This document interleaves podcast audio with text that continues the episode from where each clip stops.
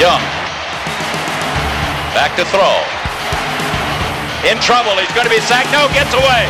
He runs, gets away again, goes to the 40, gets away again to the 35, cuts back at the 30, to the 20, the 50, the 10. He dives. Touchdown 49ers. Esse é o podcast 49ers Brasil, com Marcel Riso e Fernando Calaz.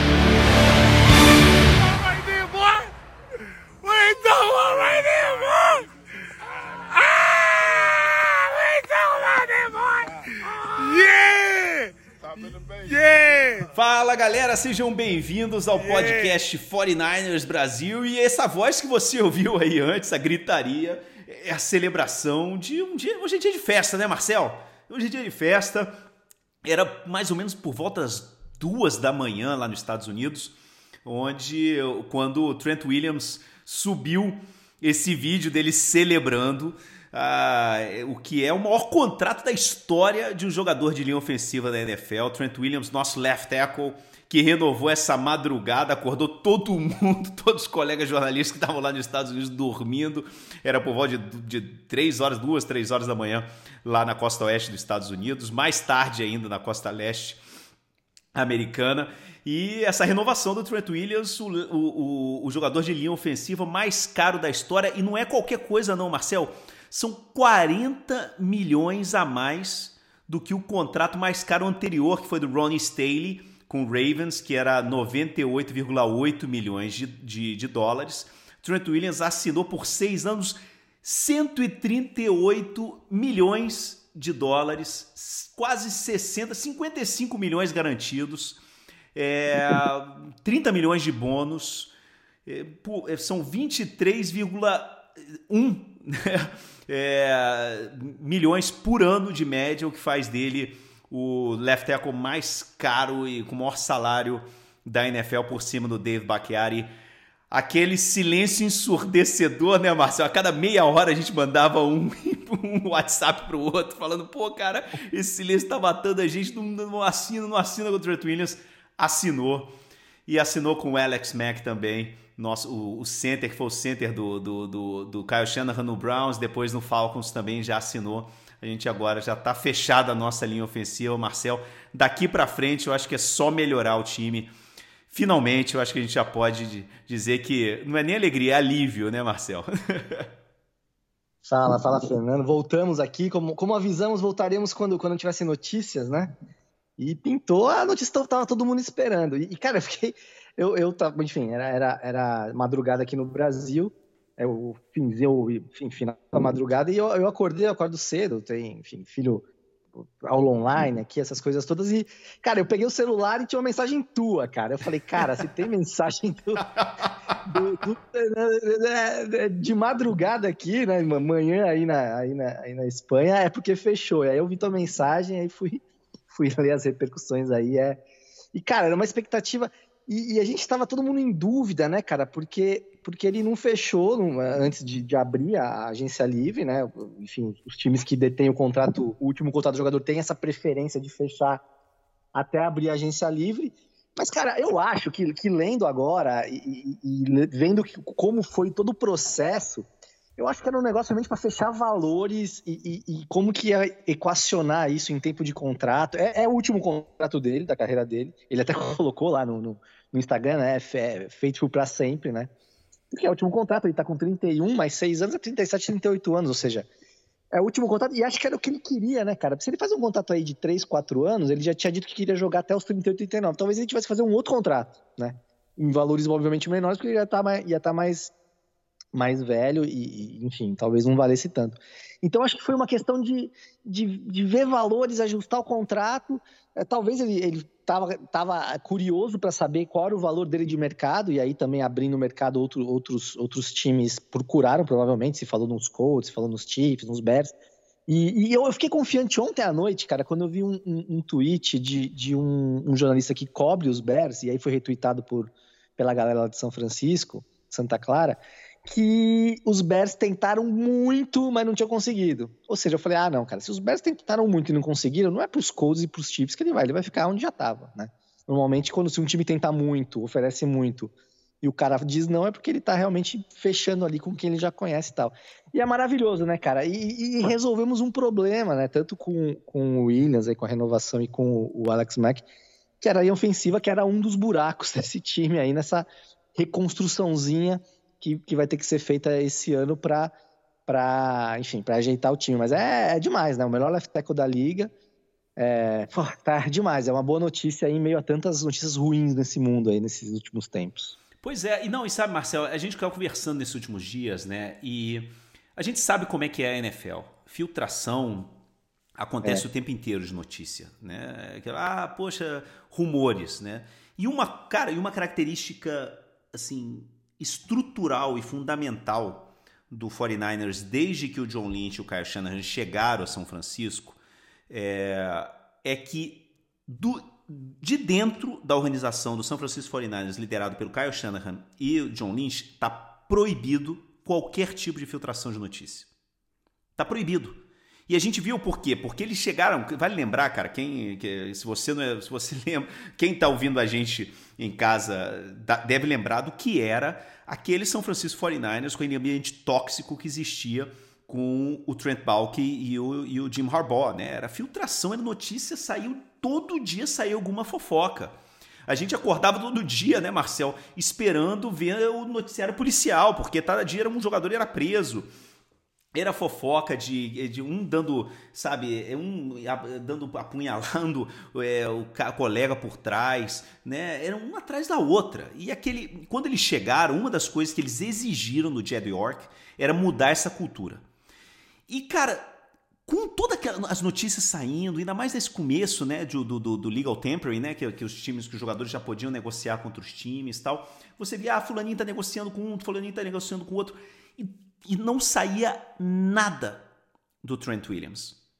Saía assim, ah, tá um time tá interessado, o time tá interessado, mas não saiu em nenhum momento dizendo que ele estava negociando com ninguém.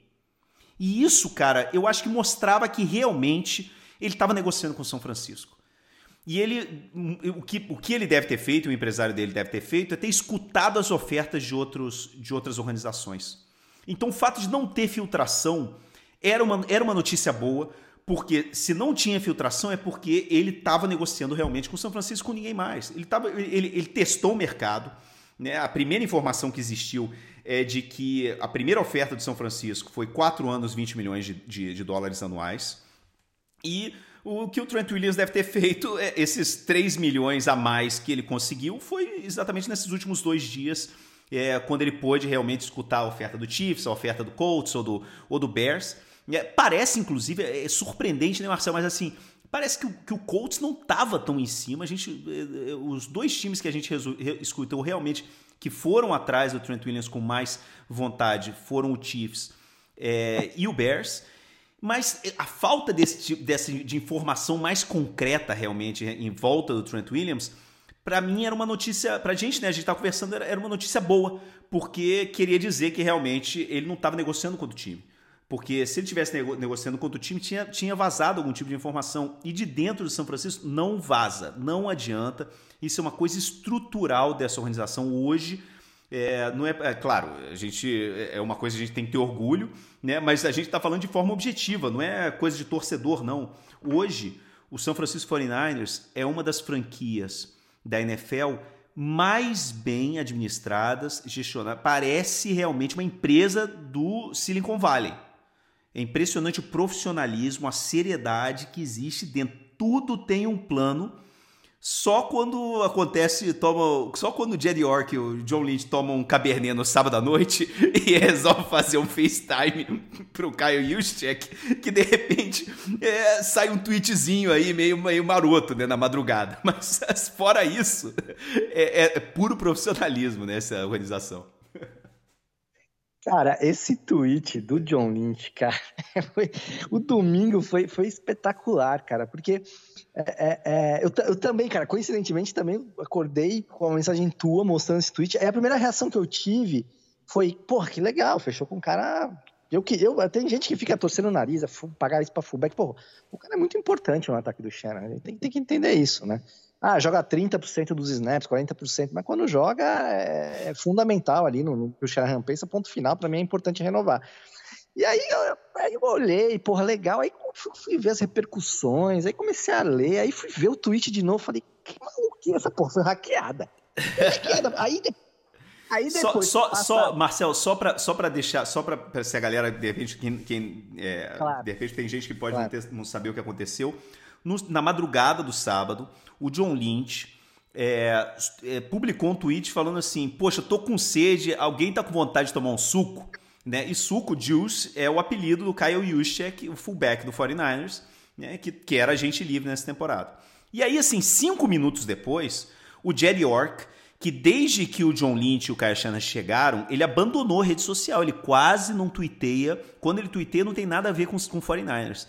E aí ele vai e faz aquele típico tweet de bêbado, né, Marcel, que é, poxa, eu sou muito abençoado de ter a mulher, essa mulher maravilhosa que eu tenho, de ter o meu general manager maravilhoso, de ter o meu treinador Kyle, né, obrigado por tudo. Aquele tweet de... Cara, quando na madrugada, né, Marcel? Quando você começa a falar que você ama a tua esposa, teu melhor amigo, não sei o quê, é, é tem álcool é envolvido. Tem álcool. Não, e aí, cara, e aí, assim, umas duas horas depois, o, o, o, aí, como você falou, todo mundo achou que já tinha renovado o Juszczyk e tal, e aí duas horas depois, o, o Adam Schefter soltou um tweet falando que tinha conversado com o empresário do Kyle Juszczyk, e o empresário do Kyle Juszczyk falou assim, cara, que ele também, quando ele tá com sede, ele gosta de suco, só que suco nessa época do ano é caro. E aí, cara, todo mundo ficou meio apreensivo, né? E no fim das contas saiu tudo bem, mas no, no, no, fim, da, no fim do dia foi anunciado realmente, e o Jed York assumiu que falou assim, pô, cara, aquele FaceTime que a gente teve na, ontem à noite, é, com certeza ajudou a renovar esse contrato. Então ele meio que entregou o ouro aí, falou que realmente parece, eu ouvi num podcast essa semana, é, esses últimos dias, que parece, eu não sei quem, mas parece que sábado à noite foi aniversário de alguém. Não sei se é o aniversário de, sei lá, de, um, de alguém que trabalha, de algum diretor, autodiretor do 49ers, ou de alguma mulher, né, alguma esposa de algum desses caras, mas parece que sábado à noite teve um aniversário. Isso, e aí deve ter sido aí que aconteceu toda essa história, né, Marcelo? Desculpa ter te interrompido, mas só para explicar para a galera o que aconteceu. Claro, eu tava falando aqui como se todo mundo soubesse, mas né, tem que contextualizar. Às vezes a pessoa não, as pessoas não sabem. Cara, mas é genial, porque. E, e, a primeira impressão que eu tive, e outras pessoas também, não, não hackearam os caras. Hackearam, porque, cara, assim, o, o, o, John Lynch, ele nunca. É o que você falou, ele nunca usa o Twitter para anunciar uma contratação, cara, ou, ou, uma renovação, nada. Assim, só quando oficializa, é óbvio que o cara vai lá, fala que legal, oficializei, fiquei com fulano, contratei o ciclano, fala aquelas declarações de amor. Cara, ele jamais botou assim, ó, é, estamos perto de fechar com isso, check, que mais ou menos é, o tweet dele é uma, é uma piada, uma brincadeira, mas que dava a entender isso, estamos perto de fechar, ou fechamos com, com o, o Juice. E, e, e, ainda mais fazendo uma piada, cara. Fazendo uma piada. E o, o Jerry York, a impressão que eu tenho no Jerry York é que ele dorme de terno, né, cara? Aquele cara sério, né, cara? Que ele dorme é, de é, terno. É o tipo almofadinha, né? Almofadinha. Né? É, é isso, cara. Aí o, o John Lynch faz uma piada que a gente faz na mesa do bar, né, cara? Quando existia a mesa do bar antes da Covid.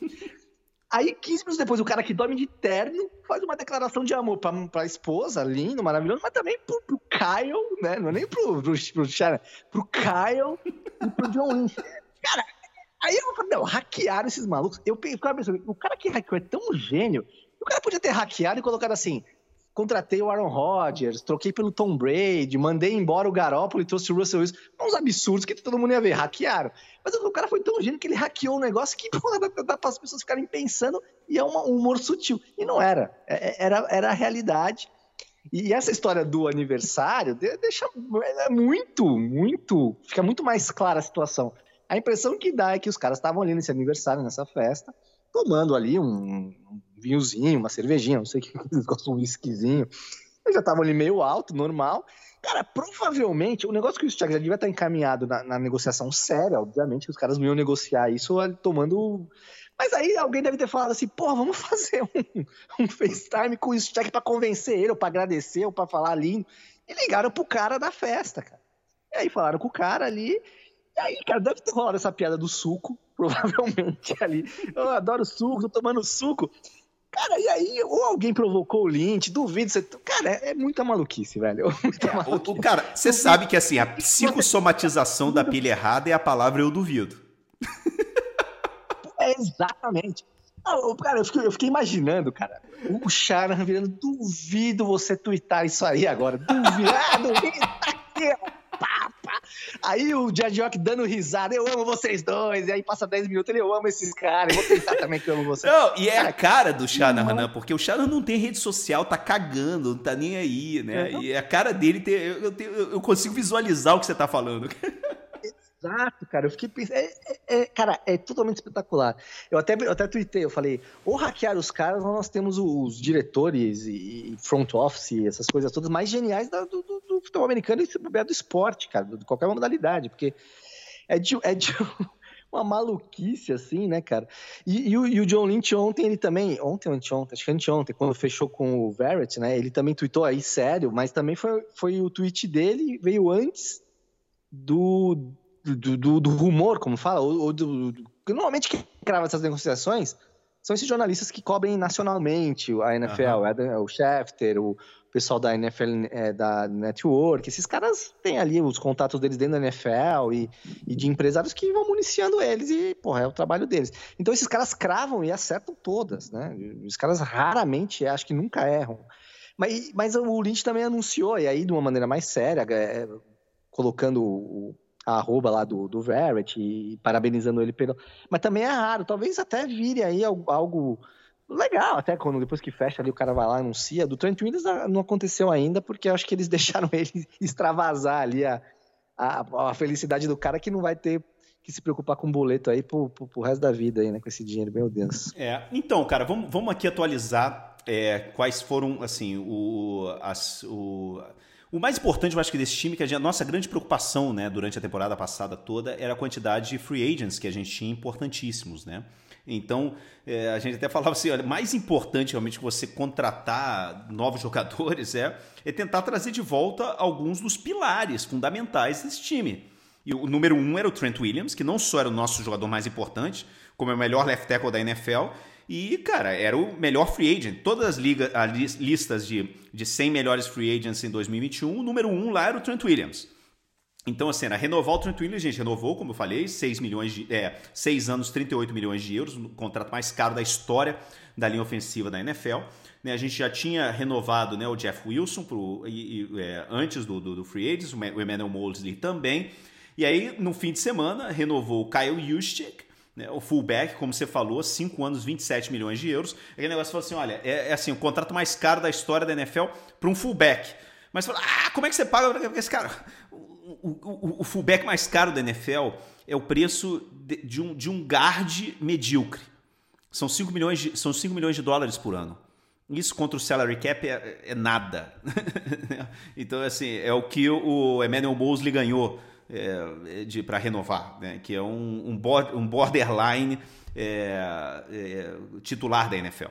Né? É, é, mais ou menos assim, é o mesmo salário por exemplo, que o Jason Verrett, que foi um top 10 corner do Pro Football Focus no ano passado, renovou com a gente. Era uma das grandes preocupações que a gente tinha, né, Marcel? E o Jason Verrett, que é um cara, ele fez pela primeira vez, depois de vários anos, várias contusões, ele ficou é, saudável a temporada passada inteira, ficou inteiro e jogou pra caramba. Foi nosso cornerback número um, jogou melhor, inclusive, que o Richard Sherman. Existia uma preocupação muito grande. Parece que ele tinha outras ofertas, mas ele resolveu, cara, apostar nele mesmo e assinar um contrato de uma temporada por 5,5 milhões de dólares. É, com assim incentivos que podem chegar a 6,5 milhões de dólares, cara, que é assim uma é uma pichincha para um corner titular do Jason Brett. Se ele, se ele ficar é, saudável essa temporada de novo, cara, ano que vem ele vai virar um top 5 da NFL mais bem pago. Né? Essa é a aposta que ele está fazendo nele mesmo. Então essas foram as, as renovações que a gente fez. Além disso, a gente, contra, a gente fechou com o Samson Ebukan, que é um, um, especialista em pass rush né, do, do, do, do Rams. Vale lembrar, tem um. É só a galera pode buscar Samson Ebukan é, e com o Nick Mullins no jogo contra o Rams no ano passado. Ele quase matou o, o Nick Mullins no sec no passado, no jogo contra era, o Rams. Era, era era a foto dele, era a foto dele no Twitter. Aquela foto que você tem no Twitter é, de, de maiorzinha em cima, era a foto dele. Aí os caras viram e começaram a sacanear. Pô, aí o cara, o cara tirou. Mas é isso, é um cara assim que o, o mais importante sobre ele é que ele é um. É, ele nunca perdeu um jogo na temporada, em, em, nenhuma temporada, desde que ele entrou na NFL, na NFL nunca se machucou. Né? E ele é um cara que ele tem uma característica muito parecida a, ao que é o D Ford, né? Um cara leve, rápido, excelente para jogar no Wild Nine, ou seja, ele vai ser aquele típico pass rusher para entrar no third down e sair correndo atrás do quarterback. É o que vão pedir dele. E eu acho que cada vez mais, né, Marcel, é, eu acho que o, o 49ers ele, ele tá cada vez mais investindo nessa rotação é, dessa linha defensiva nossa. Né? Eu acho que cada vez mais vai ser isso, vai ser mesmo essa linha defensiva de rotação, os jogadores mudando de posição. O único que vai estar realmente fixo vai ser o Nick Bosa do lado direito, né? E o resto dessa linha ofensiva vai ficar mudando, né? Entre o Nickel, entre o 3-4, 4-3, é o que, é o que eles gostam de fazer, né? Com o Out-9. E, e, e, é claro, a gente já falou do Alex Mack como center, né? Mas essas são as movimentações que a gente teve até agora na Free Agents, né, Marcel? E eu acho que isso é, abre o espaço para a gente, assim, no, no, draft, fazer o que a gente quiser. É basicamente isso. A gente, assim, então, todas as posições que a gente tinha problemas estão cobertas. A, a, partir de agora, o que vier é lucro.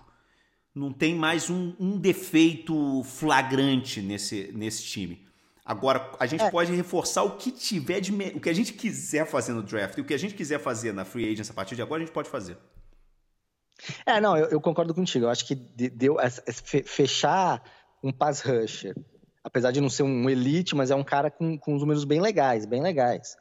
É, é, fechar, resolver a linha ofensiva, tá resolvida. Né? Se você contratar mais alguma coisa, ou mesmo usar o draft ali mais no final, vai ser mais para compor elenco.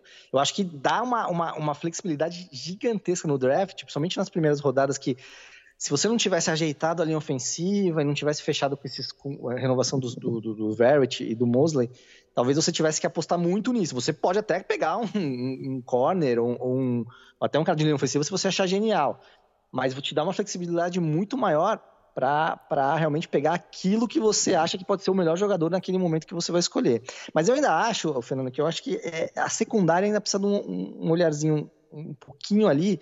É, por exemplo, a gente tem praticamente o Jimmy Ward e, e, o Moore, né? Porque o Moore é um cara mais ali que, pelo menos até agora, só, só mostrou serviço, só mostrou uma, uma qualidade maior em times especiais, né? Não, não é um cara que a gente tem confiança ali para jogar nessa posição. Lembrando que o Tart é, é, continua como free agent, pode até voltar numa dessa aí, né? Viu que não tem nenhuma proposta legal e, e, fechar por um valor menor, mas por enquanto ele continua como free agent.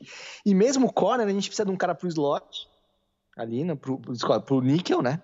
O cornerback de níquel, que era o Carl Williams, o outro Williams, é, que tava namorando aí com os Jets, né, para jogar lá com o Salé.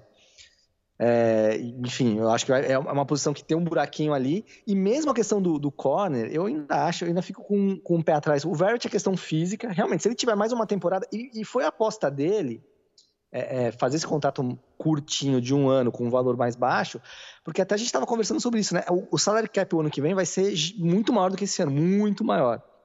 Então, ano que vem, os times vão ter mais grana para contratar. Então, se o Vert fecha um contrato, por exemplo, de três anos esse ano, é, por um, pelo valor com os times com um salário cap pequeno, apertado, é, vai ser muito diferente se ele fechar um, um contrato de três anos no ano que vem. Né? Se ele tiver uma temporada boa esse ano, ele vai conseguir um contrato muito melhor no ano que vem, ou com os Niners ou com, com outra, outra equipe. Então, acho que no final ele acabou sendo até inteligente e apostando na, no físico dele. Mas eu acho que ainda precisa de um corner ali para, enfim, até como opção, talvez um cara mais experiente. É, eu acho que o Verrett tem capacidade para ser esse corner número um, se ele tiver, se ele tiver fisicamente bem. Mas eu ainda acho que precisa de um, de um, de um cara ali. Sim, eu agora, que... Marcel, uma coisa, cara, que eu acho que é legal no caso do, do, do Verrett e do, do Trent Williams, que é assim, a confiança no, na franquia, na organização, que é esses dois jogadores tiveram. O Trent Williams, quando ele veio pro ano, no ano passado para o 49ers, ele, ele chegou e falou para o Redskins, falou o seguinte, olha, eu, não, eu quero ir para o 49ers, eu quero jogar com Kyle Shanahan. Eu quero ir para lá. Ele veio. E ele veio e o 49ers falou para ele, tudo bem, olha, vem, mas assim, a gente vai reestruturar o teu contrato da seguinte forma, a gente não vai poder botar o franchise tag pra, em você no ano que vem. Ou seja, você vem e aí quando acabar a temporada, a gente resolve o teu contrato. E no fim das contas, resolveu. E isso, cara, manda uma mensagem pro resto da NFL. Enorme, muito importante, cara. Muito importante. Falou assim: olha, a gente cuida dos nossos jogadores. A gente assumiu um compromisso com, com, com, com o Trent Williams. O Trent Williams confiou na gente, ele confi, é, a gente confiou nele e deu tudo certo. E hoje ele é o left tackle mais, left tackle mais bem pago na NFL. Isso é muito importante, Marcel. Parece uma besteira, parece uma brincadeira, mas isso é importante demais. Isso manda uma mensagem de confiança para os jogadores. Mesma coisa com o Verrett. O Verrett tinha duas ofertas, disseram, para assinar contrato de mais de dois, de, de pelo menos três anos com outros times. E ele resolveu voltar para São Francisco. Vale lembrar, né, Marcel, que quando ele voltou, aquele jogo de dois anos atrás contra o Steelers, lembra? Que o Steelers assim, lançou três vezes em cima dele, marcou um touchdown com o Juju Smith-Schuster, assim, humilhou ele, ele saiu humilhado do jogo. Humilhado, todo mundo falando que ele estava acabado, que ele não servia mais. mais. E, e, todo mundo achando que o 49ers ia cortá-lo. O 49ers renovou ele por um ano mais e trouxe: vem, cara, a gente confia em você. E ele, cara, arrebentou ano passado. E ele ter voltado também mostra um pouco dessa gratidão. Né? E essa confiança, essa relação de confiança entre jogador e organização, cara. E eu acho que isso é muito importante, Marcel. Você não ter filtrações, você ter essa, essa relação de confiança mútua entre jogador, né, entre vestiário e organização, treinador e general manager. Cara, não é brincadeira isso, bicho. Isso é uma coisa que, cara, a gente cobre futebol há vários anos, Marcel. A gente sabe como é que funciona isso. Esse tipo de coisa, cara, esse tipo de, de, de confiança é muito importante e transmite uma mensagem para o resto da liga que, cara, faz muita diferença na hora que o jogador tem assim uma oferta A, B C muito similares entre elas, para onde eu vou? Pô, cara, eu vou para uma organização sólida e estável e que quer ganhar e ter vencedora, né? E que não tem medo de gastar dinheiro. Isso é outra história, né? Você tem time, não é todo time da NFL que tem um, um, um proprietário como o Jerry York que dá o cheque em branco para o general manager, para o treinador. Você fala assim, meu irmão, você pode gastar o que você quiser para trazer esses jogadores. Isso é muito importante. Por quê, Marcel?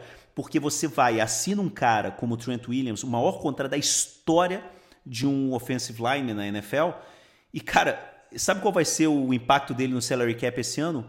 8,5 milhões, cara. 8,5 milhões. Por quê? Porque você paga um bônus altíssimo, você dá um valor garantido altíssimo no primeiro ano, front-loaded, né, no, esse contrato, e o que acontece? No primeiro ano você tem um espaço salarial muito maior para poder manobrar isso aí nos próximos anos, claro, esse salário vai aumentando. Então, cara, eu acho sinceramente que é, hoje é um bom dia para ser torcedor do 49ers, sabe? Não, com certeza. Com certeza. E, e eu acho que o, o Lynch fez dois movimentos nos últimos nos últimos dois anos, 2019, o ano do, que foi para o Super Bowl, e, e, o ano passado, que foi a, as trocas pelo Sanders e pelo, e pelo Williams. E foram dois movimentos que foram movimentos na, no, no, momento para acertar o time naquele momento. Né? No caso do Sanders, eles, eles entenderam ali naquele meio de temporada que, porra, a gente pode ir pro Super Bowl, nosso time tá, a defesa tá jogando demais.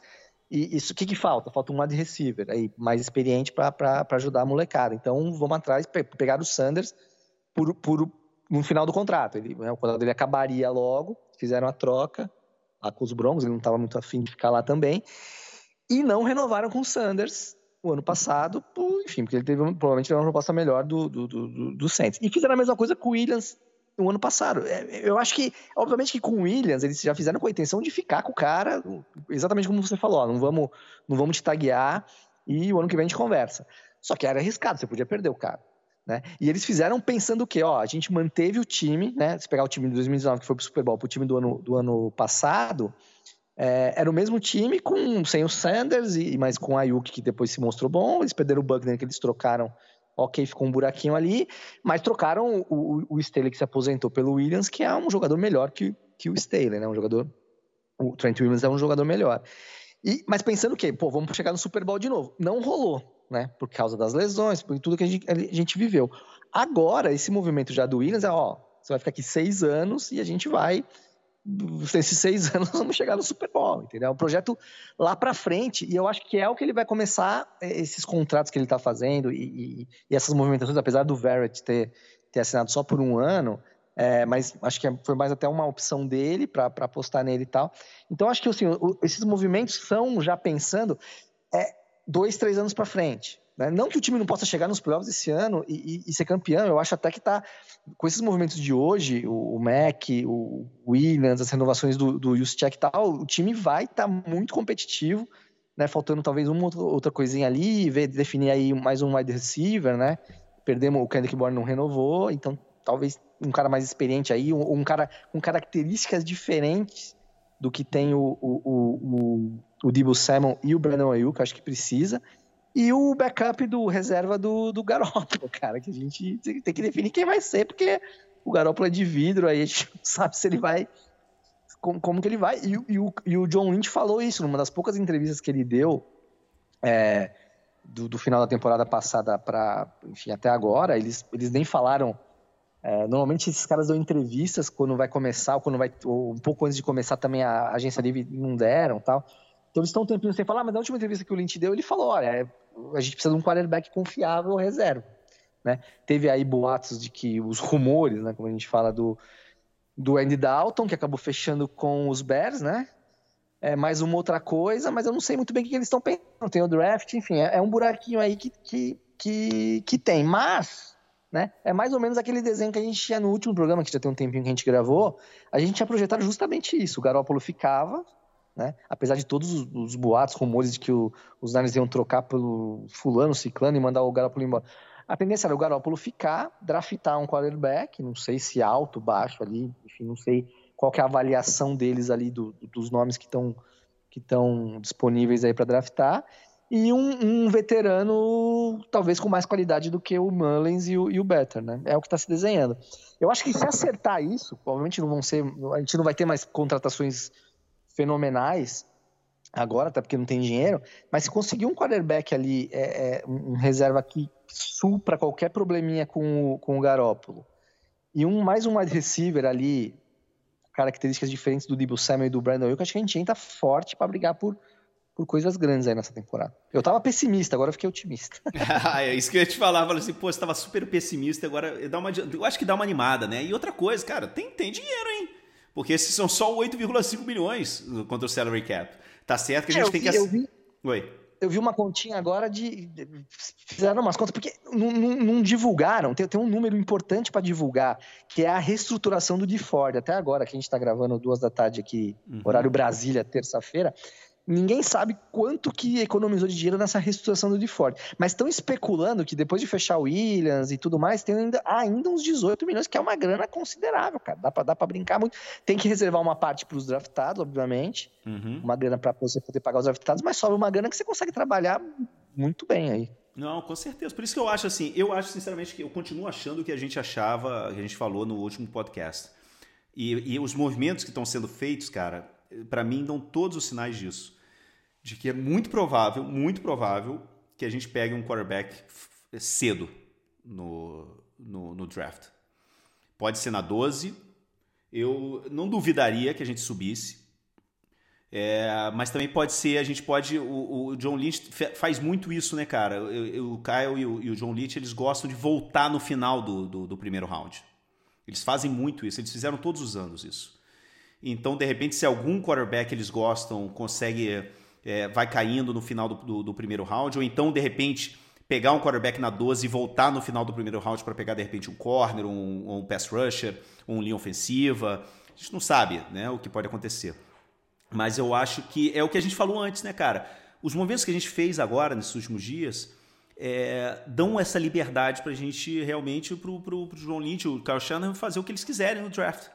Né? E, e, e, o fato da gente, de, deles não terem assinado até agora nenhum quarterback reserva, é, eu acho que cada vez para mim dá esse sinal de que eles vão draftar um moleque para realmente disputar a posição com o Jimmy Garoppolo, então para sentar, para treinar no primeiro ano com o Jimmy Garoppolo, deixar o Garoppolo jogar e se o Garoppolo se machucar, aí botar o moleque na fogueira.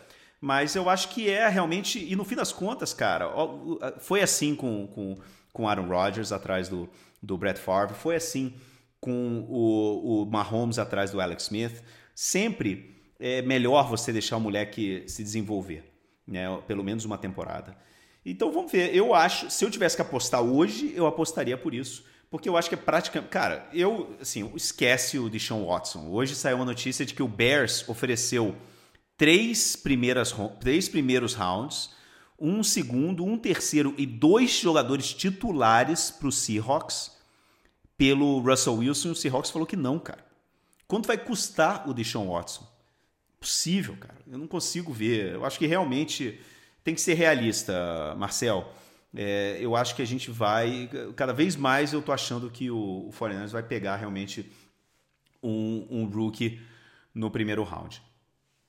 É, o cenário ideal é, é, é, isso: é deixar o cara um ano é, como reserva de um quarterback. Cara, que assim, o quarterback, a gente já falou isso aqui. O, o Garoppolo, para mim, a minha dúvida, o meu ponto de interrogação com ele é mais físico do que técnico. É, técnico, ele é um bom quarterback. Ele é um bom quarterback. Pô, o cara chegou no Super Bowl, é, é, tudo bem, tem vários. A história conta que vários quarterbacks médios chegam no Super Bowl se o time tem uma defesa boa, se tem, enfim, um ataque com jogadores explosivos, um jogo um jogo corrido bom, enfim. Mas o caso do Garoppolo, ele teve ótimas partidas. Ele tem uns panes, tem ótimas. Enfim, olha o quarterback que... Bom, então assim, se você conseguir draftar um cara que você entenda ali na 12, ou ou avançando no final da primeira rodada, como você falou, ou mesmo indo da 12 para 8, para 7, se tiver um cara que ele realmente, pô, esse cara realmente aqui eu acho que eu consigo evoluir, eu consigo trabalhar, e o cara descer ali para 6, 7, você conseguir fazer uma troca ali e, e deixar ele um ano atrás do Garópolo, o cara aprender, porque todo mundo fala, o pessoal que entende aí, eu realmente não sou expert nessa parte de, de playbook, falam que o do, do Shannon é complicadíssimo, às vezes o cara demora ali para entender e, e para um novato pode ser ainda mais complicado ainda, né? pega um jogador, um quarterback veterano que já está rodado, o cara já tem dificuldade, imagina um cara chegando, é, é enfim, na NFL agora. Mas o cara ficar ali um ano um, na reserva, aprendendo, vendo. E aí, se o Garoppolo machucar, bota para jogar, ou, ou, vai, ter, vai ter também um veterano ali, provavelmente, que possa ocupar essa função, é, é o ideal. Cara, se você parar pra pensar, o ano passado, o, o Nick Mullins teve três jogos que ele jogou mal pra, pra caramba, que foi aqueles jogos, o Eagles, os jogos contra, contra os times da, da divisão, da pior divisão lá, da, da, da NFC Leste.